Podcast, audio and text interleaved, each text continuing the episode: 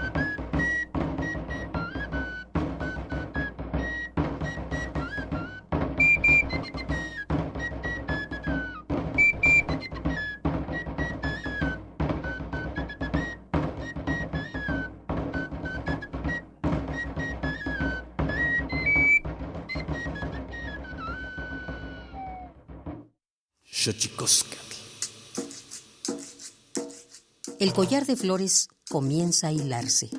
Es momento de ir a lo profundo. Radio UNAM presenta Xochicóscatl, collar de flores, con Mardonio Carballo. Hacemos revista del México profundo.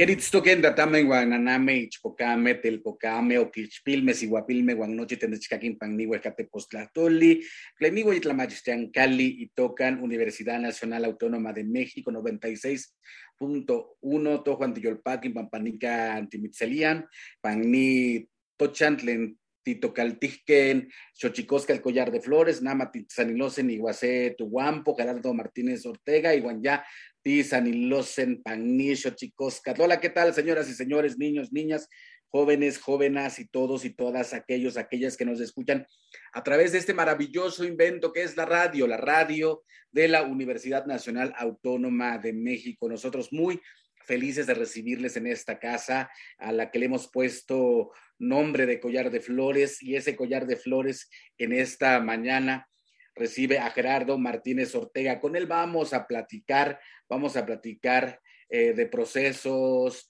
eh, judiciales, ministeriales, eh, leyes con respecto de lenguas y pueblos indígenas aquí en Xochicosca, collar de flores. Pero antes de que otra cosa suceda, como se habrá usted dado cuenta en este espacio, hemos retomado algunas cápsulas que nos recuerdan de este caso importantísimo, eh, de cuya sentencia la Corte Interamericana eh, hizo hace poquito, hizo una, una sentencia en contra del Estado mexicano del caso, del caso Digna Ochoa. Vamos con esta cápsula.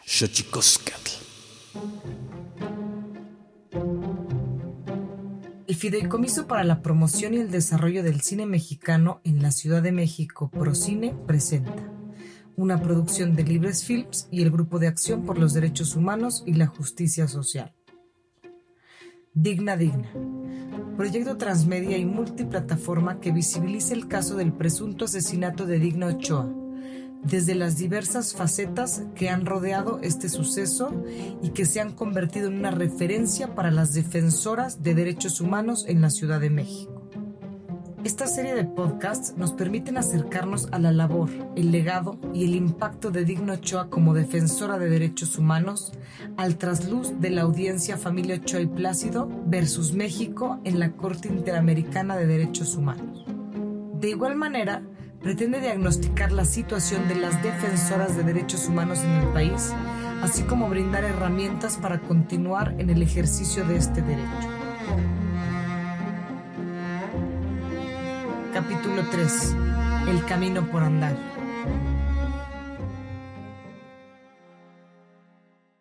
Decir que después de estos dos días de audiencia y dada la posición del Estado respecto del el reconocimiento de Digna como, como víctima, que por supuesto para nosotros era, era fundamental, era, de los aspectos más importantes.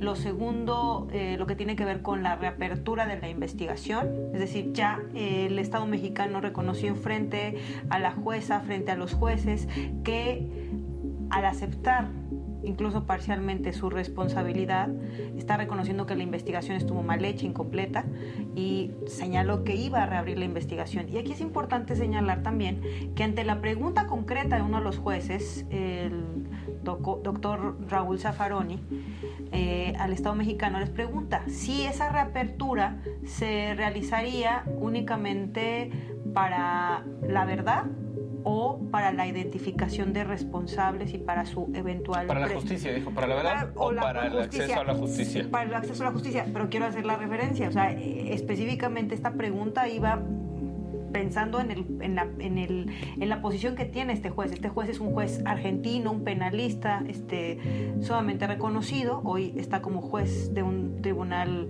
eh, en materia de derechos humanos, pero justamente él es argentino. Entonces, claramente, eh, pues uno de los eh, mecanismos que se han considerado a nivel internacional para acercar a la justicia a las víctimas, pues tiene que ver con las comisiones de la verdad. Mecanismos que lo que buscan es eh, pues eso, saber qué pasó, cómo pasó, quiénes lo cometieron, pero que no necesariamente, o más bien no, no necesariamente implican un proceso eh, de investigación penal que identifique a los responsables y que lleve a la justicia o ante los tribunales a estos responsables. perdón, eventualmente algunas comisiones de la verdad en algunos países son, sirven como base. Sirven como base o dan insumos para que las fiscalías puedan integrar una investigación y eventualmente proceder contra alguien. Pero dan es eso, dan un, insumos sobre el contexto, el análisis, Pero los las comisiones de la verdad son eh, mecanismos no jurisdiccionales.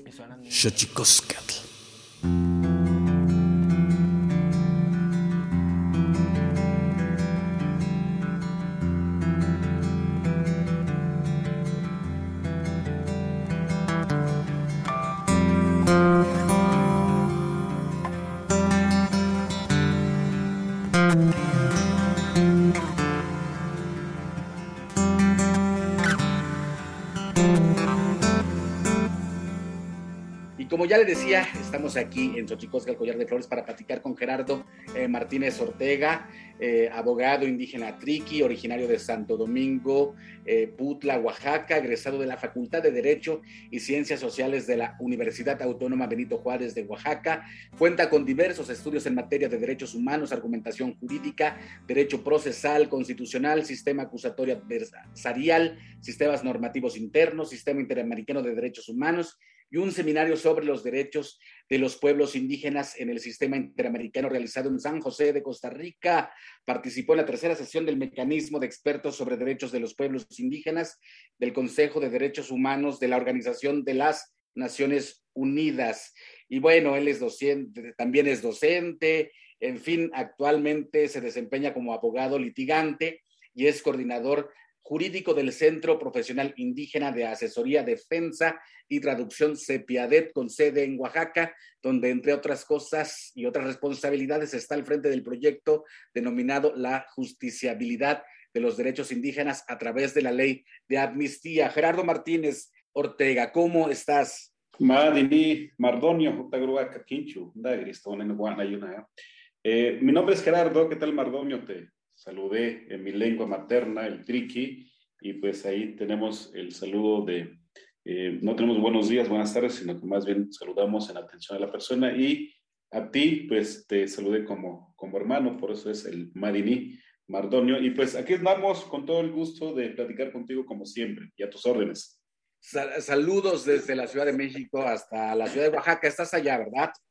Aquí andamos en la capital, como siempre en la capital oaxaqueña. Bueno, yo conocí a, a Cepiadet, este, eh, este proyecto que es muy interesante. Eh, el Centro Profesional Indígena de Asesoría, Defensa y Traducción Cepiadet. Los conocí hace algunos años por el que estaban llevando el caso de una mujer que había sido presa, eh, era una mujer hablante de una lengua indígena y nosotros estuvimos haciendo eh, una investigación sobre justo eh, cómo, cómo, ocurre en procesos judiciales, cómo ocurre el trato hacia las y los integrantes de pueblos indígenas y Sepiadet tiene varias cosas que decir al respecto. ¿Cuáles son las complejidades, Gerardo, a las que se enfrenta un compañero o compañera indígena que llega a un proceso judicial en México? Gracias. Pues sí, fíjate que justamente por esos casos nos, nos conocimos, platicamos y de ahí de tus múltiples programas está ahí el, tema de Adela García Carrizosa y de eh, Marcelino Mejía García, que eran dos personas, son dos personas indígenas que eh, en el caso de Adela ya obtuvo su libertad, ya tiene varios años que obtuvo su libertad. Seguimos peleando todavía el caso de Marcelino Mejía García, pero esperamos pronto eh, obtener noticias eh, favorables en el sentido de que obtuvo su libertad. Pero fíjate que las personas indígenas, cuando se enfrentan a ese tipo de procesos, y pues tienen múltiples violaciones a los derechos humanos, principalmente porque las autoridades desconocen el derecho que las personas indígenas tienen ante ese tipo de situaciones y cuando las desconocen, lo que ocurre es que el trato eh, es, eh, es igual al de cualquier otra persona y no hay, no, hay, no hay un trato diferenciado, no hay un eh, trato eh, conforme eh, lo disponen muchos artículos, pero principalmente o básicamente cuando una persona llega a, una instancia judicial, a una instancia ministerial, tiene dos, tres, dos tres derechos básicos, por llamarlo así, y que tiene que ver con que, em, pues de entrada pueda tener la persona indígena la posibilidad de contar, de tener a alguien que le cuente lo que está pasando en su lengua y esto es a eso le llamamos la figura del intérprete y paralelamente o de la mano con la figura del intérprete pues también un defensor que conozca su, su lengua y cultura. Eh, actualmente pues más se ha optado porque el, sea el intérprete quien conozca la lengua y cultura de, de, la persona, no tanto su defensor, pero bueno, el caso es de que tiene derecho a estos dos, eh, esas dos figuras y lo más importante es que eh, tiene también derecho a que se le tome en cuenta las, eh, lo que la ley llama las especificidades culturales, eh, y eso tiene que ver con que las autoridades tienen que analizar de qué manera las tradiciones, costumbres, normas, este, y todo lo que tenga que ver con una comunidad indígena pudo haber influido en la realización de una determinada conducta que se le atribuye a una determinada persona. Pero básicamente esos son los dos derechos, eh, los, tres aspectos que las autoridades deberían de, eh, de respetar, pero pues bueno, la, experiencia y muchos los casos eh, desafortunados que nos ha tocado acompañar, pues observamos justamente lo contrario y es esta cuestión como de, de, que ocurre un hecho delictuoso y las autoridades, tanto del Ministerio Público, jueces, se ven en la necesidad de dar respuesta ante esta, eh, a este hecho eh, eh, delictivo y pues de repente se agarran al, al más desprotegido, al más vulnerable y regularmente en ese tipo de casos son personas indígenas a quienes se les encuadran delitos, a quienes se les fabrican delitos y con eso el Estado o las autoridades dan, hacen aparentar de que están luchando contra un índice delictivo, contra eh, que no existe impunidad, etcétera, etcétera, pero básicamente es un panorama general que nosotros observamos tratándose de personas indígenas. En este país, Gerardo Martínez Ortega, abogado triqui, integrante de CEPIADET, eh, ¿qué, qué, qué, tan cotidiano se convierte, eh, digamos, la vulneración al debido proceso en estos términos lingüísticos y culturales con respecto de integrantes de pueblos originarios ante el sistema judicial de México? Pues fíjate que más bien eh, acaba de pasar el Día Internacional de Lenguas Indígenas y pues todo esto ha sido como de mucho eh, de las autoridades de resaltar la importancia de las lenguas, del día, eh, de conservarlas y, demás de todo lo que nosotros vimos el 21 de, febrero. Pero la verdad es de que hay una disparidad, hay una total este, diferencia entre lo que se dice, lo, que se manifiesta en el discurso y lo que ocurre ya en la práctica y sobre todo de esto de respetar derechos humanos y lo que eh, el factor común o la práctica sistemática es negarle a la persona indígena el, hacer uso de su derecho a hablar su propia lengua eh, o de conducirse en los espacios públicos en su propia lengua. Y, esto deriva de una serie de factores, eh, sobre todo de prejuicios de las, o más bien de desconocimiento de las autoridades de, cómo es, eh, del alcance de este derecho. Por ejemplo, el derecho a hablar nuestra lengua, pues es, es, eso, pues hablar nuestra lengua en, en cualquier espacio que uno este, esté eh, desenvolviéndonos o uno esté presente, de poderlo hablar. Y lo que eh, las autoridades piensan es que, bueno, pues si tú ya eh, hablas medio el español o si ya hablas el español o si ya te vistes como cualquier persona de ciudad, pues eso en automático te, te, resta este derecho de poderlo hablar. Y es una cuestión totalmente incorrecta porque este, el desarrollo que hay en ese tipo de temas es que el derecho a hablar una lengua indígena eh, es con independencia de que se hable el español o no. O sea, esa es una cuestión secundaria. Aquí lo importante es de que si la persona es una eh, persona hablante eh, de una lengua originaria, una lengua materna, esa es, ese, es una condición fundamental para que se le respeten sus derechos humanos. Y aquí, pero eso es difícil de entender, las autoridades les ha costado mucho entender, incluso les ha costado entender de que, por ejemplo, el último criterio que hay en la Suprema Corte de, México es que las personas indígenas eh, tienen ese derecho y ese derecho está disponible para, el de contar con un intérprete está disponible para las personas. ¿Qué implica esto? Pues que la persona indígena puede decir hoy que no necesita eh, intérprete y el día de mañana decir que sí necesita intérprete en función del momento eh, o del, momento del trámite de un determinado asunto. Y eso no les gusta mucho a las autoridades porque pues, piensan que eso es una especie de juego, pero la verdad es que ese es el alcance del derecho de la persona indígena, decir en qué momento hace uso de ese derecho, pero es la persona indígena, no las autoridades, y eso es lo que regularmente ocurre de que son las autoridades las que determinan en qué momento se le tienen que respetar o no los derechos a las personas, y eso evidentemente que eh, violenta, atenta contra los derechos de las personas indígenas y generan efectos múltiples como de inhibir entonces que las personas puedan eh, seguir utilizando su lengua, desarrollar su lengua, etcétera, etcétera. Pero eso es lo que está ocurriendo, estimado Mardonio. Estamos aquí en Xochicosca, el Collar de Flores 96.1 Radio UNAM, platicando con Gerardo Martínez Ortega, como ya lo está usted escuchando, él es abogado, pertenece al pueblo eh, triqui de Oaxaca. Eh, quizá un lugar común el que voy a preguntar, Gerardo, pero en términos porcentuales, eh, en un país como México, insisto, donde la justicia, digamos que a veces puede ser comprada, ¿qué, qué, porcentaje de, de integrantes de pueblos indígenas hay en las cárceles de México? Fíjate que, eh, híjoles, de porcentaje no, no lo tengo, pero la verdad es que eh, hay muchísima gente que, eh, por ejemplo, yo recuerdo un, un, último estudio que hicieron este, los amigos de Así Legal, en, creo que en más bien en Oaxaca, Chiapas, y no creo que otro estado, pero hacían un, daban ellos un, un porcentaje de que más o menos como de, de 10 personas eh, indígenas, a 9 no se les respetaron sus derechos humanos, o 9 nunca se enteraron de lo que, de lo, de era lo que se les acusaba.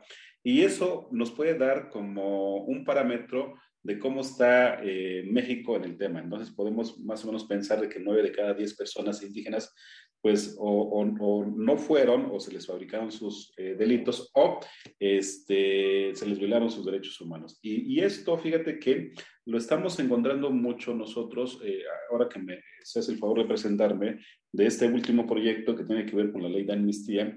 Nosotros un trabajo, parte de lo que nosotros hicimos fue recorrer eh, centros, eh, pues las cárceles, pues donde están las personas y la verdad es de que eh, el factor o la práctica que es, se repite en todos los asuntos es que las personas indígenas fueron detenidas, nunca supieron de lo que se les acusaba, las, obliga, las obligaron a firmar determinados documentos, los torturaron y hasta tiempo después, ya cuando, una, cuando aparece la figura del intérprete, es cuando se enteran a ciencia cierta de qué es lo que se les acusa y resulta ser que, este, pues en todos los casos, aceptaron haber eh, cometido el, el, el delito del que se les acusa. Y entonces, este, pero eh, esa es una práctica sistemática de las autoridades y luego, este, pues que esas presuntas declaraciones pues se realizaron sin la presencia eh, de, un defensor o, o estuvo presente un defensor y nunca hizo nada. Entonces, eso lo que las autoridades han dicho, sobre todo de la Corte Interamericana, han dicho de que el derecho a una adecuada defensa no se satisface con la presencia del, del abogado defensor, sino que este derecho se satisface o se cumple o se respeta cuando ya que esté presente el defensor, de veras el defensor hace su trabajo y es lo mismo con el tema del intérprete. Tampoco basta con que un intérprete esté formalmente, por lo menos en papel, aparezca eh, eh, designado como, como tal, sino que se requiere que ambas personas, es decir, intérprete y defensor, hagan su trabajo. Y en esos casos de amnistía no hay, no hay tal, pues, ¿no? No hay tal, y de ahí que eh, el CPD haya planteado eh, nueve casos de, personas de amnistía, eh, justamente porque no tuvieron, no, se respetaron sus derechos en, esta, en esa parte, tanto en, fiscalía como ya en el proceso ante un juez.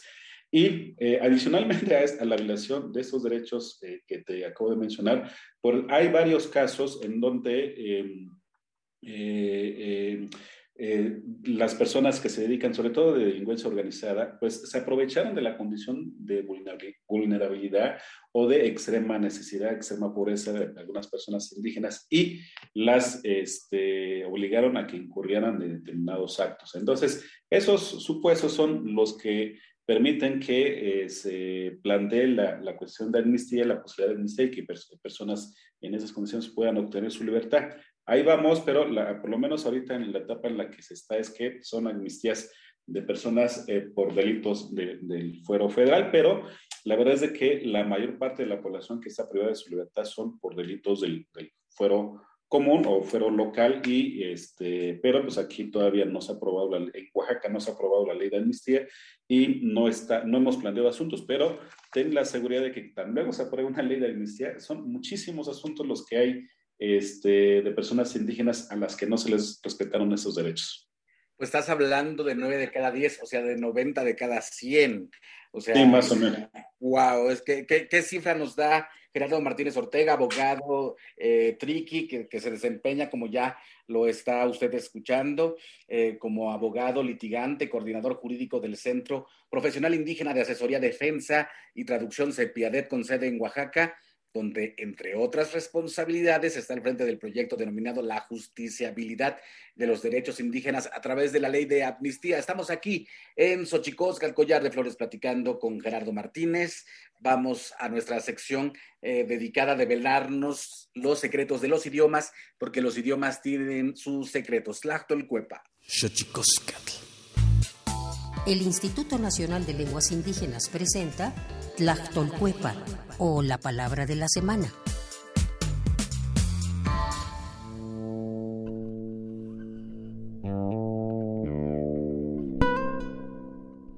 Inik. Es una expresión de origen Tenec que se utiliza para referirse a una o más personas del género masculino, de las que se desconoce su nombre, o cuando no se desea ser explícito al referirse a ellos, por ejemplo, al decir el hombre o los hombres. El término Inik es un sustantivo que proviene de la familia lingüística maya o mayense y pertenece a la agrupación lingüística huasteca. De acuerdo con el Catálogo de Lenguas Indígenas Nacionales, editado en 2008, el idioma Tenec o huasteco se habla en los estados de San Luis Potosí y Veracruz. Tiene tres variantes lingüísticas, huasteco del occidente, huasteco del centro y huasteco de oriente, y cuenta con 173.765 hablantes mayores de tres años.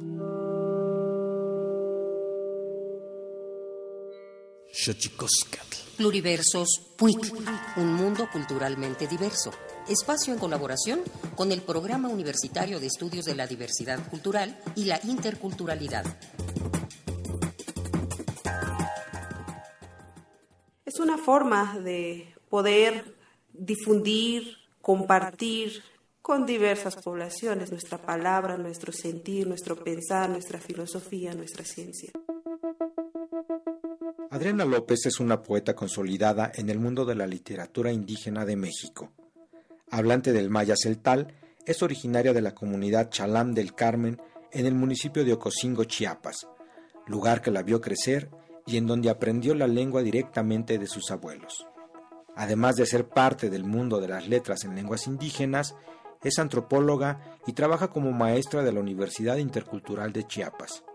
También ha sido becaria del programa Jóvenes Creadores del Fondo Nacional para la Cultura y las Artes. ¿Qué marcó a Adriana López para comenzar a escribir poesía en su lengua materna? Así lo cuenta. Pues prácticamente el dar a conocer la riqueza de mi cultura. Realmente la escritura pues llegó a mis manos, lo podría decir así, eh, desde que yo estaba en la secundaria. ¿Por qué? En las comunidades es difícil llegar a nuestras manos un libro. Y bueno, al estar revisando los textos, pues me encuentro con el poema de Sor Juana Inés de la Cruz, el poema de Hombres Necios. Me gustó sobre todo las rimas. Dije, bueno, esto se podrá hacer desde mi lengua. Y sí, en efecto, empecé a escribir. Yo empecé a escribir en español, pero posteriormente fui en la búsqueda de los libros escritos en, en la lengua celtal no sabía si existía una gramática. Eh, sí me llevó muchos años, no tuve ningún maestro en el proceso, lo hice yo sola. Empecé a leer desde mi lengua. Celali fue una de las grandes instituciones que me forma en el ámbito de la literatura ya de manera formal. En el haber literario de la poeta celtal Adriana López se encuentran obras como Palabras tejidas, La luna ardiente e Hilos, que forma parte de la colección La Ceibita de la revista Tierra Adentro. De igual forma, tradujo la lengua maya celtal el poemario de Rosario Castellanos El rescate del mundo, entre otras colaboraciones. Uno de sus últimos trabajos se asocia con la temática de la partería, pues su abuela paterna era médica tradicional y la abuela materna es partera, una composición en honor a estas dos mujeres que señala Adriana López como sus pilares para trascender en este mundo como mujer celtal. Yuilal Mac Bekajón, Hun.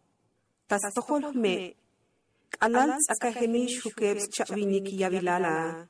Kahta bit bonel jot antas lumilal. Tesvax y sunub yut yalaltak. Fui parto en Mesmac. 1. Bajo la tierra de mi madre de 27 años comenzó a latir la sexta semilla de su linaje. Desde el mes 9, que no es septiembre, se abrazó a su tierra con todas sus raíces, brotó su tallo, las primeras hojas, expandieron sus ramas, y germinó la vida durante catorce lunas de veinte días. No podemos dejar de mencionar que su trabajo literario le ha traído diversos reconocimientos. En el año 2003, Adriana López recibió el Premio Estatal de Poesía Indígena. En el 2014, fue parte del sexto Festival de Poesía Las Lenguas de América Carlos Montemayor que organiza la UNAM. Y en el 2015 obtuvo el reconocimiento por su trayectoria como escritora y poeta en lenguas maternas, que otorga el Ayuntamiento Constitucional de Ocosingo, Chiapas.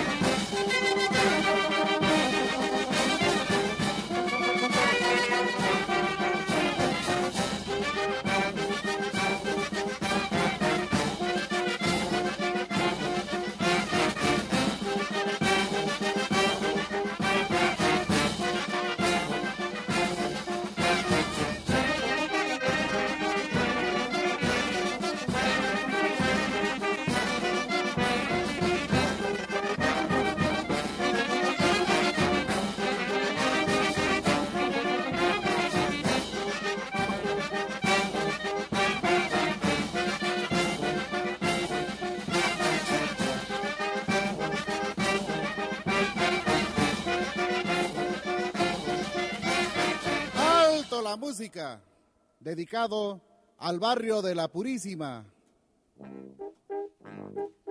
La leyenda fue, la leyenda es, la leyenda siempre ha de ser la que nos dirá cosas del ayer, que es lo que debemos saber. La leyenda fue, la leyenda es, la leyenda siempre ha de ser la que nos dirá cosas del ayer, que es lo que debemos saber.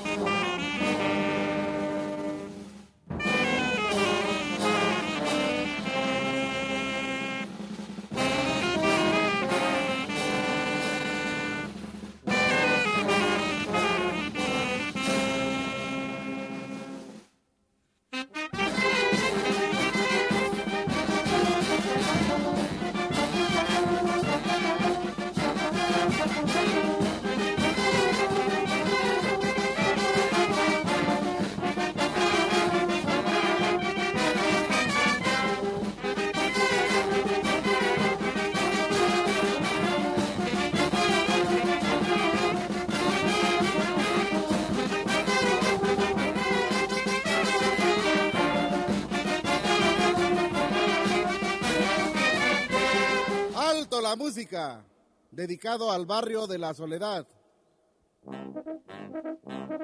Yo les voy a cantar, yo les voy a cantar cosas que nadie sabía. Lo que sucedió ayer, lo que sucedió ayer, sucedió en la dinastía. Estos sones bailó, estos sones bailó el gran rey Cosijo esa. Y la reina radiante, y la reina radiante, radiante de gran belleza.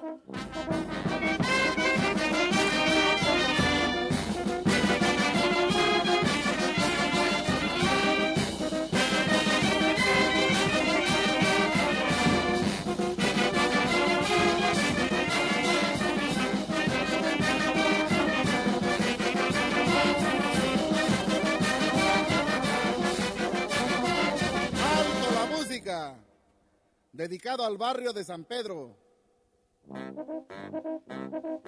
A toditos mis paisanos con gusto les voy a suplicar que nuestras viejas costumbres y tradiciones no hay que olvidar. A toditos mis paisanos con gusto les voy a suplicar que nuestras viejas costumbres y tradiciones no hay que olvidar. Contento siempre, siempre estaré, con mucho gusto les cantaré. Contento siempre, siempre estaré, con mucho gusto les cantaré.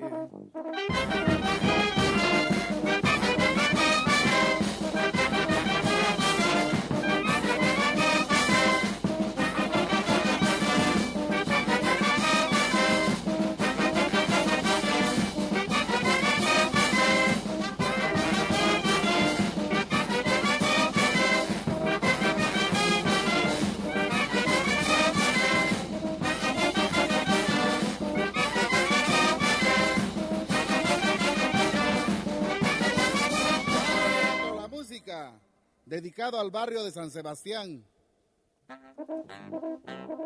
San Sebastián es el barrio donde pasé noche y día.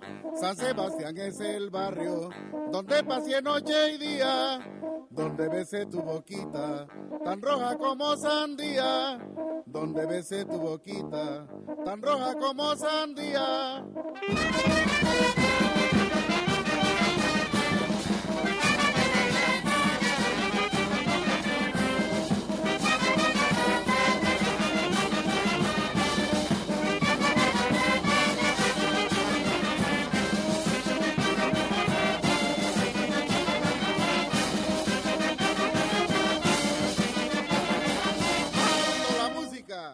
Dedicado al barrio del niño. La linda naturaleza siempre contempla a tu alrededor. Por eso, Sachila lindo, siempre te canto con gran amor. La linda naturaleza siempre contempla a tu alrededor. Por eso, Sachila lindo, siempre te canto con gran amor. Tierra bendita donde nací, siempre he vivido pensando en ti. Tierra bendita donde nací, siempre he vivido pensando en ti.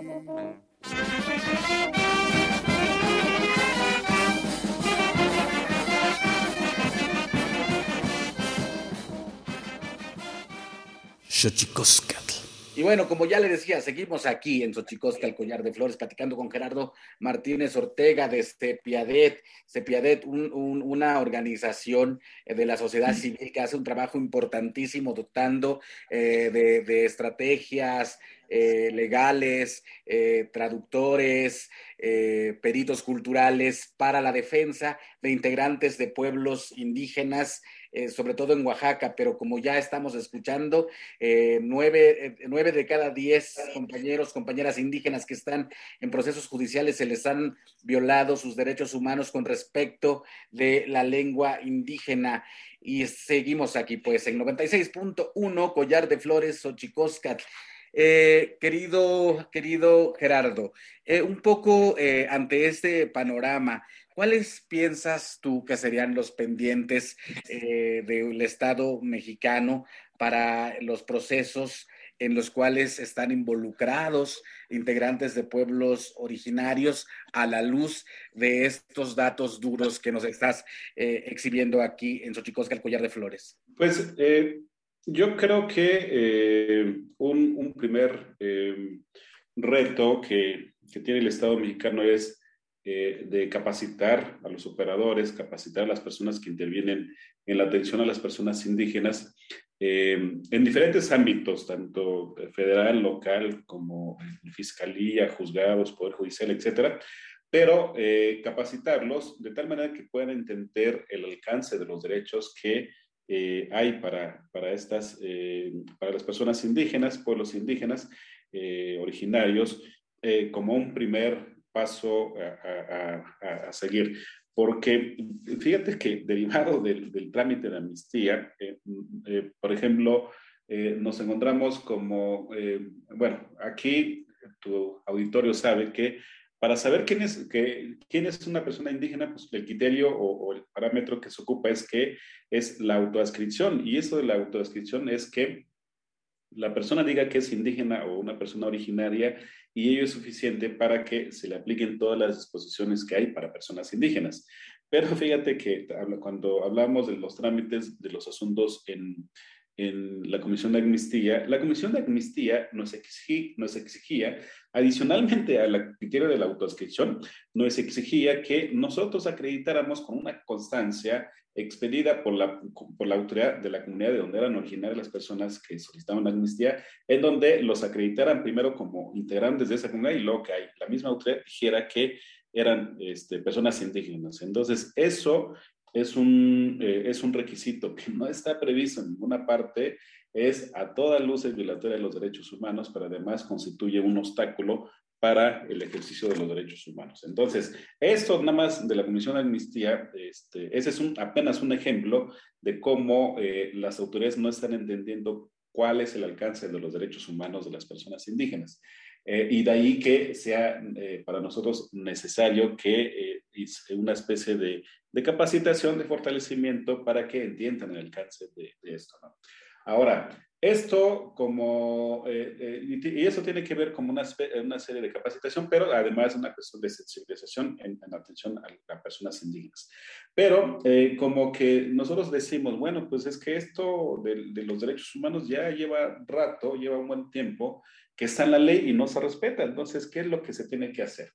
Pues ahora, pues lo que nosotros pensamos, sostenemos, es que Ahora hay que avanzar y hay que dejar un poquito esta cuestión de pensar en la sensibilización y capacitación y ahora hay que avanzar en esta cuestión de fincar responsabilidades. Es decir, las autoridades están obligadas a respetar derechos humanos y si no lo hacen, sobre todo tratándose de eh, personas y pueblos indígenas, pues bueno, pues entonces ahí habría que este, pensar en responsabilidades de las personas para que solamente de esa forma obligarlos a que respeten, porque pues ya son muchos años de violaciones a los derechos humanos, ya son muchas prácticas, son muchísimos casos en donde no se respetan los derechos humanos y pues eh, los pueblos eh, indígenas, las personas indígenas no pueden seguir soportando esta carga de que constantemente se les violen derechos humanos. Entonces, creo yo que podríamos empezar por ese camino, estimado Mardonio.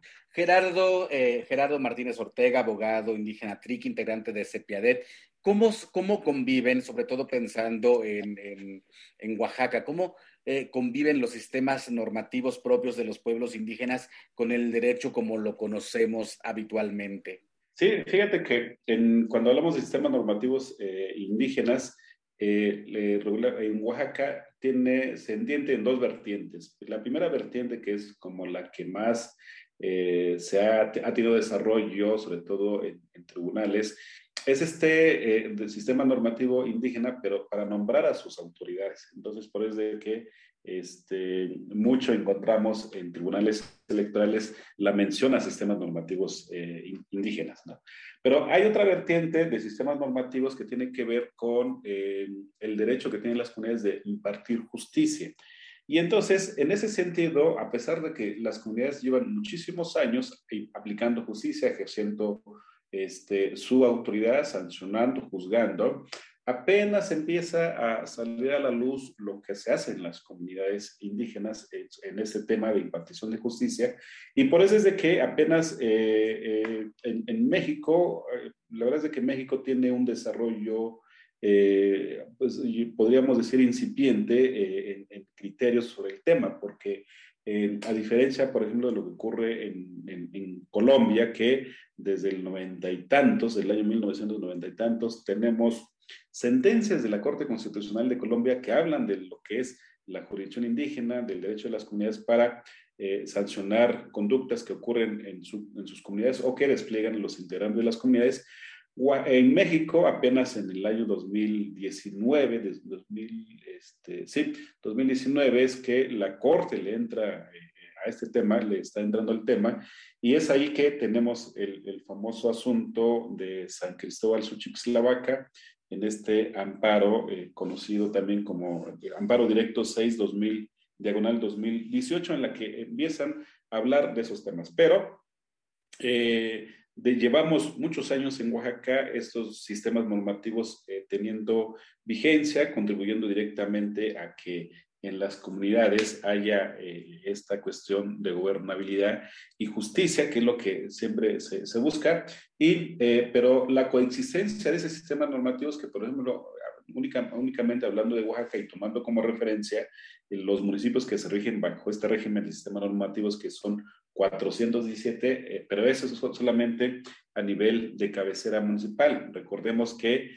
cada municipio tiene múltiples comunidades y en cada comunidad hay eh, hay eh, eh, cada comunidad tiene un sistema propio de impartir justicia. Entonces estamos hablando de apenas 417 más el resto de las comunidades. Entonces, pero esta coexistencia de repente y en ocasiones se ve confrontada con lo que, este, con el otro sistema de justicia que tiene que ver con fiscales, ministerios públicos, jueces, y eh, muchas de las veces no entienden la lógica de las comunidades, este, sobre todo en su proceso de impartición de justicia, pero afortunadamente eh, y, eh, en Oaxaca tenemos esta instancia que se llama Sala de Justicia Indígena y entonces cuando alguna autoridad es denunciada por haber impartido justicia, pues hay, una, hay una respuesta de la autoridad y entonces la autoridad demanda a la gente del Ministerio Público y al juez por no respetar su sistema normativo y, este mecanismo de demandar a las autoridades eh, de esta manera es acudiendo ante la sala de justicia indígena. Hay, eh, en algunos momentos hay como una, cierta tensión entre los sistemas, eh, hay otros como que pues no hay de otra y tiene que convivir, pero finalmente, y por lo menos en Oaxaca, el sistema de impartición de justicia eh, que tienen las comunidades tiene un, un nivel eh, bastante avanzado de solidez y sobre todo de eficacia que eh, difícilmente lo encontramos en el sistema de justicia de, que tiene que ver con jueces, ministerios públicos. Pues sin duda interesante este, este, este crossover, esta traducción que hay que hacer de los sistemas normativos y el derecho eh, como lo conocemos en relación a la impartición de justicia entre los pueblos indígenas y aquellos que no lo son. Eh, por último, Gerardo, estamos casi llegando al final y no me, no, no me gustaría que se nos agotara el tiempo sin preguntarte y desde tu propia voz nos dijeras qué es el CEPIADET. Con gusto. Este, fíjate que el CPD es una organización de la sociedad civil que está trabajando fuertemente en, el tema de derechos de los pueblos, comunidades indígenas y personas indígenas.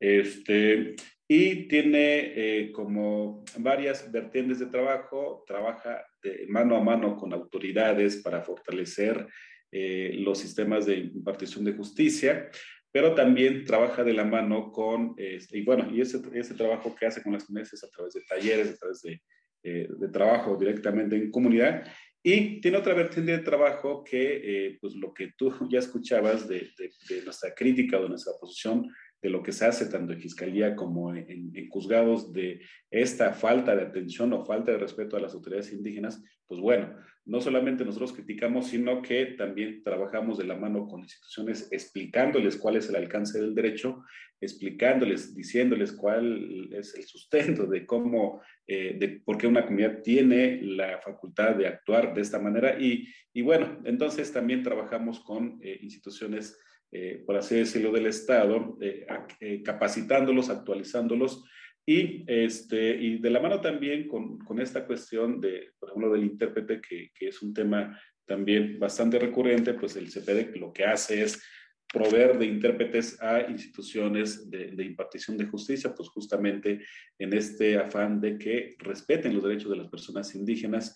Y, bueno, pues eh, aparte de todo esto, pues acompañamos casos individuales de, personas eh, que se ven eh, involucradas en algún procedimiento legal. Y bueno, también acompañamos a, comunidades indígenas propiamente en algún proceso de lucha para defender sus derechos, pero en esencia, eh, el CPD en Oaxaca es una organización integrada por eh, personas eh, indígenas, en la mayoría de ellos hablantes de una lengua, de, diferentes profesiones y que trabajamos en la defensa, promoción este, de los derechos humanos de las personas y, y pueblos y comunidades indígenas. Eh, redes sociales, este, querido Gerardo Martínez Ortega, abogado Vicky, eh, ¿dónde los podemos seguir? Si la gente que nos escucha aquí en Xochicosca, el Collar de Flores, quisiera entablar alguna comunicación con ustedes, ¿dónde los pueden localizar? Sí, pues fíjate que este, estamos eh, en, diversas plataformas sociales como CEPIADEC, con C y T al final, CEPIADEC. Eh, y estamos desde en Twitter, Instagram, este, Facebook. Eh, tenemos página, eh, una página de internet con ese nombre, cpd.org. Y desde ahí nos pueden localizar, nos pueden este, ubicar, nos pueden como contactar para alguna cuestión que se les ofrezca y con todo gusto nosotros podemos apoyar a las personas en alguna situación particular. ¿Cuántos años llevan de, formados, Gerardo? 16 años llevamos, apenas 16 años, somos quinceñeros y entonces este, eh, apenas estamos en, esa etapa, pero pues con, un gran trabajo que, nos, que nos respalda. ¿Cómo se le hace para no claudicar, compañero? Híjoles, ese es el, lo más eh, complicado porque este, porque al final de mucho cuenta, eh, creo yo que lo que ha servido al CPD para mantenerse es que eh, hay un compromiso de todas las personas que integramos el CPD de hacer un trabajo eh, que repercuta directamente en las comunidades y entonces mucho de ese trabajo es redituable y mucho de ese trabajo también es, o mayormente ese tipo de trabajo es más de regresarle a la comunidad pues el esfuerzo de, pues de, haber nacido en, el seno de alguna comunidad. Y pues tiene mucho que ver el sostenimiento del CPD, el compromiso de cada uno de sus integrantes, porque pues bueno, hay mucha gente que quiere, eh, pues eh, eh, tiene otras aspiraciones y bueno, pues, pero nosotros pensamos que el compromiso con las comunidades, el compromiso con, con los derechos de la, de la, que hemos estado hablando, pues es fundamental para sostener el trabajo del CPD y así hemos sobrevivido eh, a lo largo de estos 16 años. Naturalmente que ha habido como eh, generaciones eh, de, integrantes, pero ahí vamos trabajando día a día, Mardonio. Pues mandarles un abrazo, felicitarles por el trabajo que hace Cepiadet, Gerardo, a través de ti, Gerardo, a todos los compañeros que integran el Cepiadet.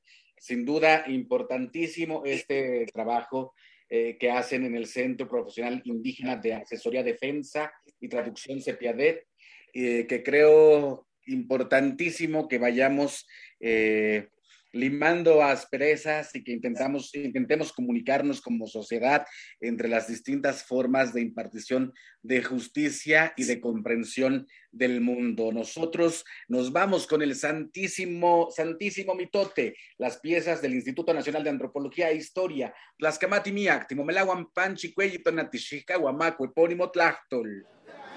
Santísimo Mitote. Baile y ofrenda una colaboración con el Instituto Nacional de Antropología e Historia.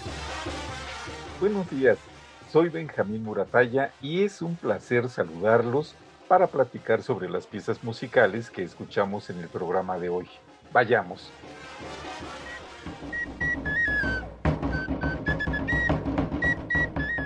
La pieza que abrió el programa lleva por nombre Flor del Tule y Flor de Frijolito. La grabación corrió a cargo del etnomusicólogo Arturo Chamorro en 1981 y está incluida en el disco Abajeños y Sones de la Fiesta Purépecha.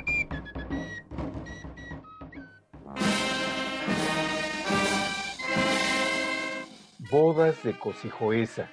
Es la pieza que escuchamos a la mitad del programa la grabación es del investigador Arturo Barman en el año 1990. Se encuentra en el disco Fiesta en la Casa de Sachila.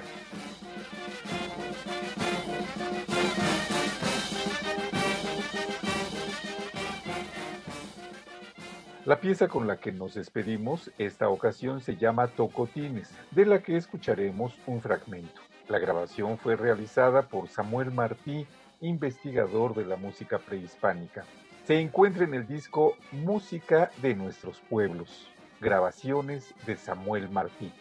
Las tres piezas que presentamos hoy forman parte de la serie Testimonio Musical de México, que pueden escuchar en la mediateca del INA www.mediateca.ina.gov.mx. Y si quieren saber más sobre nuestra música y la del mundo, los invitamos a escuchar el seminario en línea Antropología, Historia, Conservación y Documentación de la Música en México y el Mundo 2022.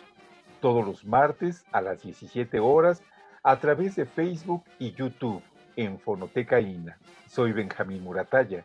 Hasta la próxima.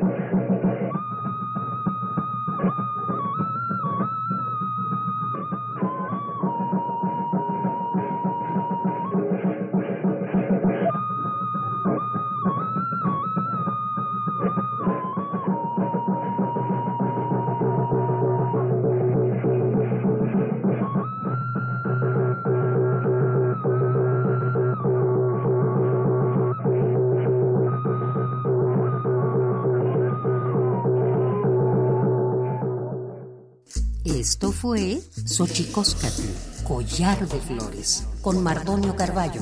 Hacemos revista del México Profundo. Una producción de Radio UNAM. Experiencia sonora.